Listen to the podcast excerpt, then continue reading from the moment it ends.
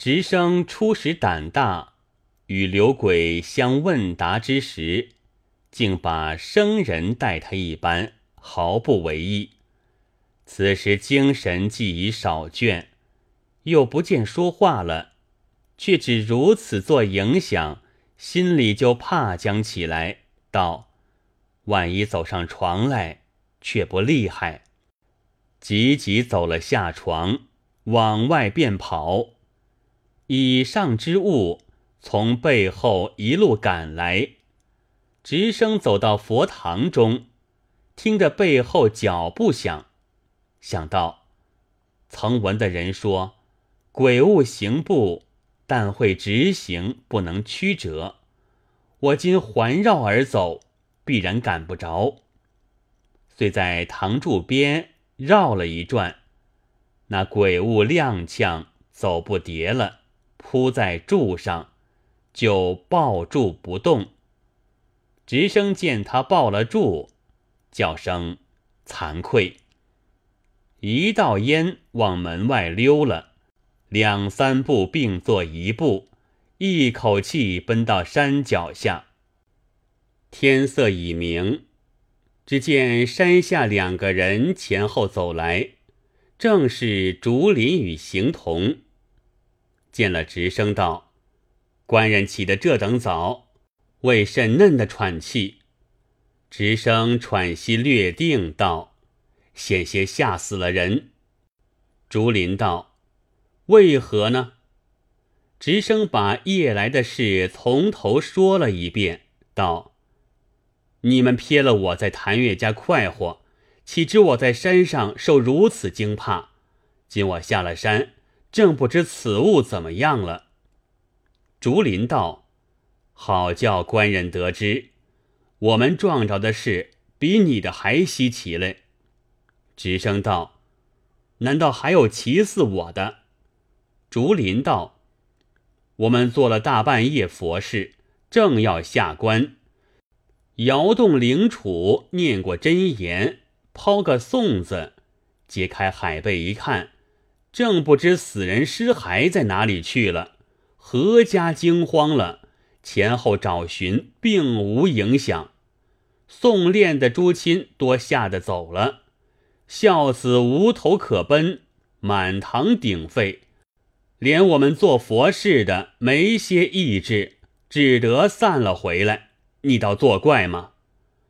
直升摇着头道：“奇奇奇！世间人事改常，变怪不一，真个是天翻地覆的事。若不眼见，说着也不信。”竹林道：“官人，你而今往哪里去？”直声道：“要寻刘家的儿子，与他说去。”竹林道：“且从容。”昨夜不曾相陪的，又吃了这样惊恐，而今且到小庵里坐坐，吃些早饭再处。直声道：“我而今青天白日，便再去寻寻昨夜光景，看是怎地。”就同了竹林，一行三个，一头说一头笑，踱上山来。一宵两地作怪。闻说也须惊坏，禅师不见不闻，未必心无挂碍。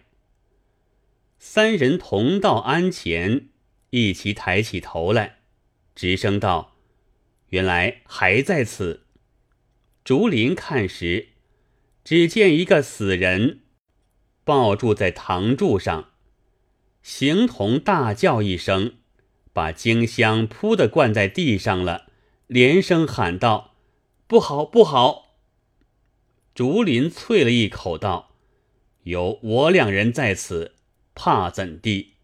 且仔细看看着。”竹林把安门大开，向亮处一看，叫声奇怪，把个舌头伸了出来，缩不进去，直声道。昨夜与我讲了半夜话，后来赶我的正是这个。依他说，只该是刘念寺的尸首，今却不认得。竹林道：“我仔细看他，分明像是张家主翁的模样，敢就是昨夜失去的，却如何走在这里？直声道：“这等是留念寺借负了尸首来与我讲话的了。怪道他说到山下人家负斋来的，可也奇怪的紧。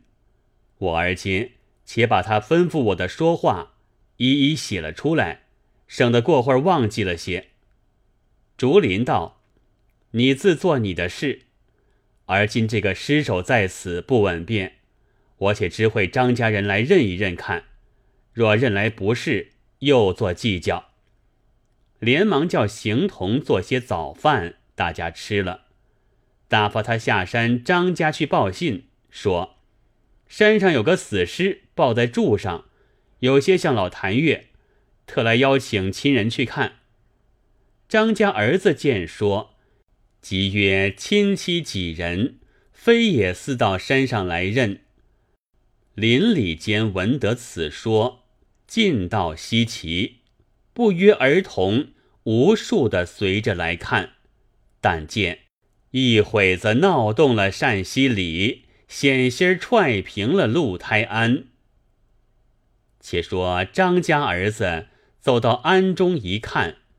柱上的果然是他父亲尸首，嚎天拍地哭了一场，哭罢拜道：“父亲，何不好好入殓？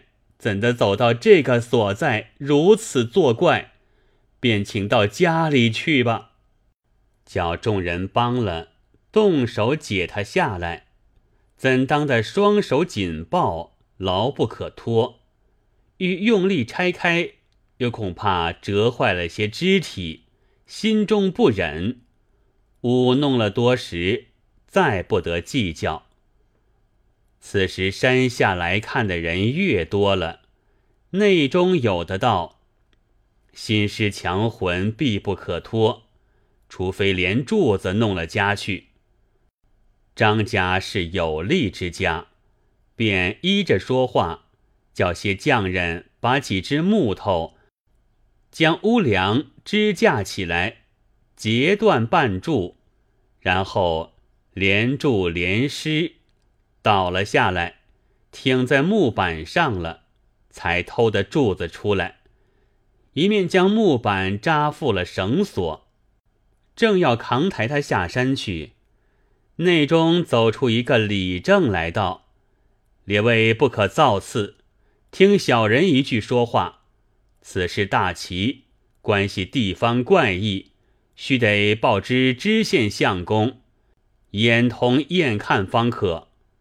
众人齐住了手，道：“嫩的时，你自报去。”李正道：“报时须说，此时在本家怎么样不见了？几时走到这庵里？怎么样抱在这柱子上？说的背细。”方可对付知县相公。张家人道：“我们只知下官时揭开背来，不见了尸首，以后却是安里师傅来报，才寻得着。这里的事我们不知。”竹林道：“小僧也因做佛事，同在张家，不知这里的事。今早回安，方才知道，这庵里自有个秀才官人。”晚间在此歇宿，见他失手来的。此时直生已写完了账，走将出来道：“晚间的事多在小生肚里。”李正道：“这等也要烦官人见一见知县相公，做个证件。”直声道：“我正要见知县相公，有话说。”李正就齐了一班地方人。张家孝子服从了扛尸的，直秀才自带了写的账，一拥下山，同到县里来。此时看得何止人山人海，嚷满了县堂。知县出堂问道：“何事喧嚷？”李正同两处地方一起跪下道：“地方怪异。”将来告明，知县道：“有何怪异？李正道：陕西李民家张某心死入殓，尸首忽然不见，第二日却在鹿胎山上安终，抱住佛堂柱子。现有个直秀才在山中歇宿，见得来时明白，今本家连住取下，将要归家。小人们见此怪异，关系地方，不敢不报，故连作怪之师，并一干人等，多送到相公台下，凭相公发落。知县道：“我曾读过野史，死人能起，唤名失绝，也是人世所有之事。今日偶然有此，不足为意，只是。”直秀才所见来的光景是怎么样的？直生道：“大人所言失绝故事，但其间还有好些缘故。此诗非能作怪，乃以不平之鬼借此诗来托小人求深理的。今见大人，当以备陈。只是此言未可走泄，望大人主张。”发落去了这一干人，小生别有下情实告。知县见他说的有些因由，便叫该房与地方取词立案，打发张家亲属领尸归殓，各自散去，单留着直生问说背戏。直生道：“小生有个旧友刘念四，家世近也温饱。”身死不多时，其妻房事席卷家资，改嫁后夫，至九岁一子流离道路。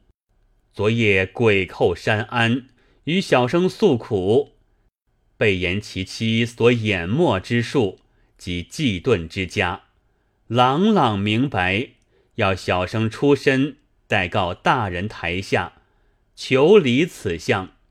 小生意气所激，一力应承。此鬼安心而去，不想他是借张家新师附了来的，鬼去诗存。小生觉得有意，离了房门走出，那诗就来赶逐小生，欲助而报。幸以天明，小生得脱。故地方见此异事。其实乃有人这一点不平之怨气所致。今小生记其所言，满路一指，大人抬见，照此单款为小生一追，使此子成立，不枉此鬼苦苦见托之意，亦是大人深渊离往，救困存孤之大德也。知县听罢，道。世间有此薄幸之妇，官府不知，乃使鬼来求身，有愧民目矣。今有凡先生做个证明，待下官尽数追取出来。直升道：“待小生去寻着其子，才有主脑。”知县道：“追明了家财，然后寻其子来几还。”未为迟也，不可先漏机关。直升道：“大人主张极当。”知县叫直升出外边伺候，密底签个小票，竟拿留念寺原妻房氏道官。原来这个房氏小名恩娘，体态风流，性情淫荡，出嫁刘家。虽则家道殷厚，怎奈刘生禀赋羸弱，遇敌先败，尽力奉承，终不惬意，所以得了虚怯之病，三年而死。刘家并无翁姑伯叔之亲，只凭房氏做主，守孝中期就有些耐不得，未满一年。就嫁了本处一个姓姓的，叫做姓德，倒比房氏年小三五岁，少年美貌，精力强壮，更善抽天之法。房氏才知有人道之乐，只恨丈夫死得迟了几年，所以一家所有尽情拿去奉成了晚夫，连儿子都不顾了。儿子有时去看他，他一来怕晚夫嫌忌，二来儿子见长，这些与晚夫自意取乐光景，终是碍眼。只是赶了出来，刘家二字也怕人提起了。不料青天一个霹雳，县监竟来拿起刘家元妻房氏来，惊得个不知头脑，与晚夫商量道：“我身上无事，如何县监来拿我？他票上有刘家二字，莫非有人缩红小叶种告了状吗？”即问差人讨票看，竟不知原告是哪个，却是没处躲闪，只得随着差人到衙门里来。幸德虽然跟着同去，票上无名，不好见官，只带着房氏当面。知县见了房氏，问道：“你是刘念寺的原妻吗？”房氏道。当先在刘家，而今的丈夫叫做幸德。知县道：“谁问你后夫？你只说前夫刘念四身死，他的家事怎么样了？”房氏道：“原没什么大家事，死后儿子小，养小妇人不活，只得改嫁了。”知县道：“你丈夫托梦于我。”说你卷禄家私嫁了后夫，他有许多东西在你手里，我一一记得的，你可实招来。房氏心中不信，赖道：“委实一些没有。”知县叫把攒来攒了纸，房氏忍着痛还说没有。知县道：“我且逐渐问你，你丈夫说。”有钱若干，素若干，布若干，在你家可有吗？房氏道：“没有。”知县道：“田在某乡，屋在某里，可有吗？”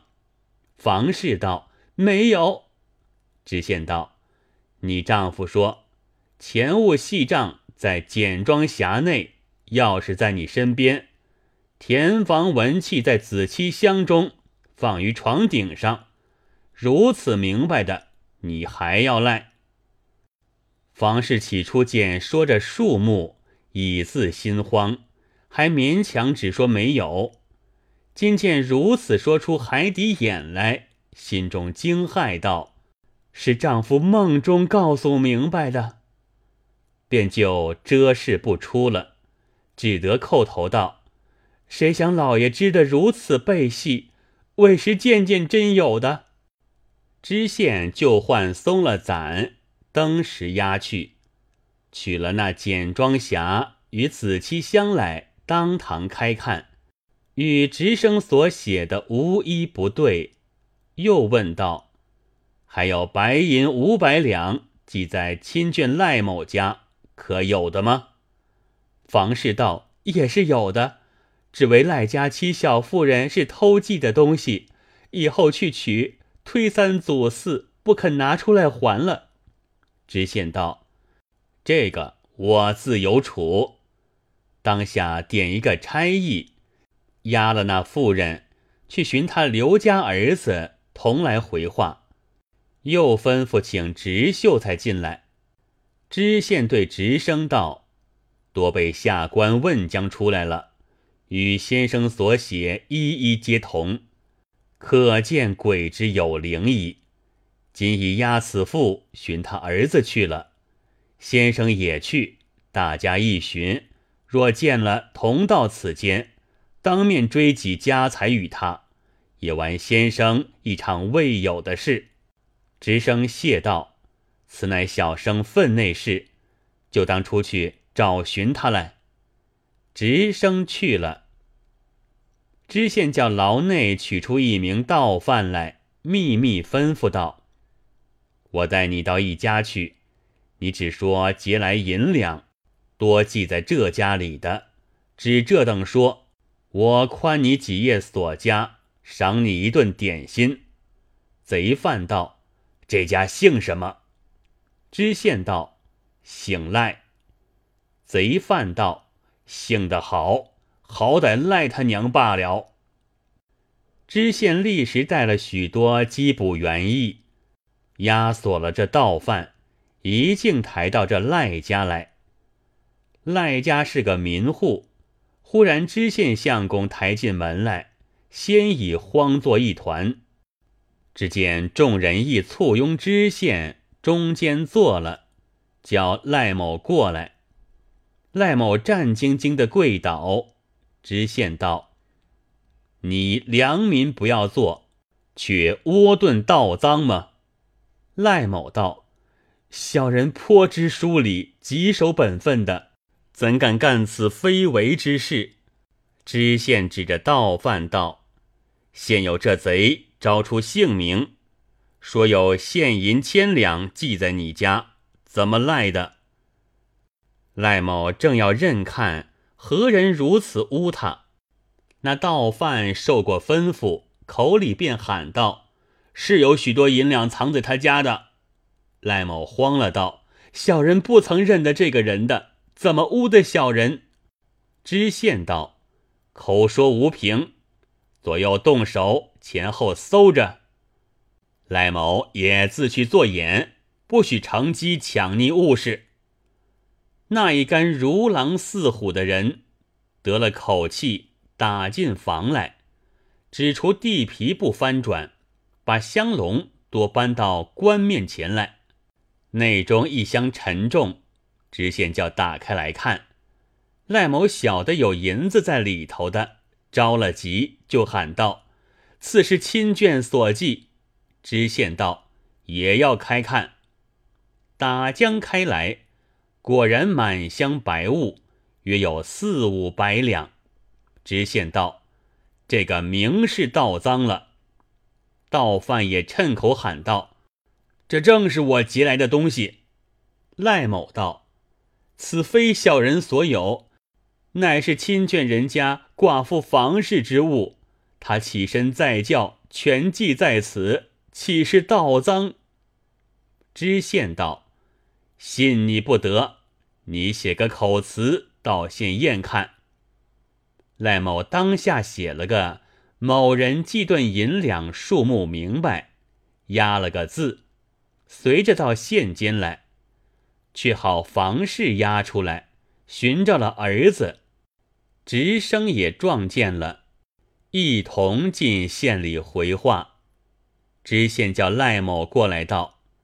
你方才说银两不是盗赃，是房氏寄的吗？赖某道：“是啊。”知县道：“记住今在此，可还了他。果然盗情与你无干，赶出去吧。”赖某见了房氏，对口无言，只好直看。用了许多七心，却被赚了出来，又吃了一个虚惊。没性自去了。知县唤过刘家儿子来看了，对直生道：“如此孩子正好提携，而今账目文券俱已现在，只需去交点明白，追出银两也给予他去。这以后多是先生之事了。”直生道：“大人神明，奸妻莫遁。”王友有之，九泉咸感。此子成立之事，是王友幽冥见托。记账大人深理，若小生有始无终，不但人非，难堪鬼责。知县道：“先生诚感幽冥，故贵有邮相托。今鬼语无一不真，亡者之灵。”与生者之意，可畏可敬。岂知此一场鬼怪之事，却堪出此一案来，真奇闻也。当下就押房氏与儿子出来，找账目交收了物事，将文契查了田房，一一踏实牵管了。多是直升与他经理。一个乞丐小厮，遂成富士之子，故是直生不负所托，也全亏得这一夜鬼话。彼时。晚夫幸得见房氏，说是前夫托梦与知县相公，故得知这等明白，心中先有些害怕。夫妻二人怎敢违拗一些？后来晓得鬼来活现了一夜，托与直秀才的，一发打了好些寒劲，略略有些头疼脑热。就生疑惑，后来破费了些钱钞，见度了几番，方得放心。可见人虽已死之鬼，不可轻负也。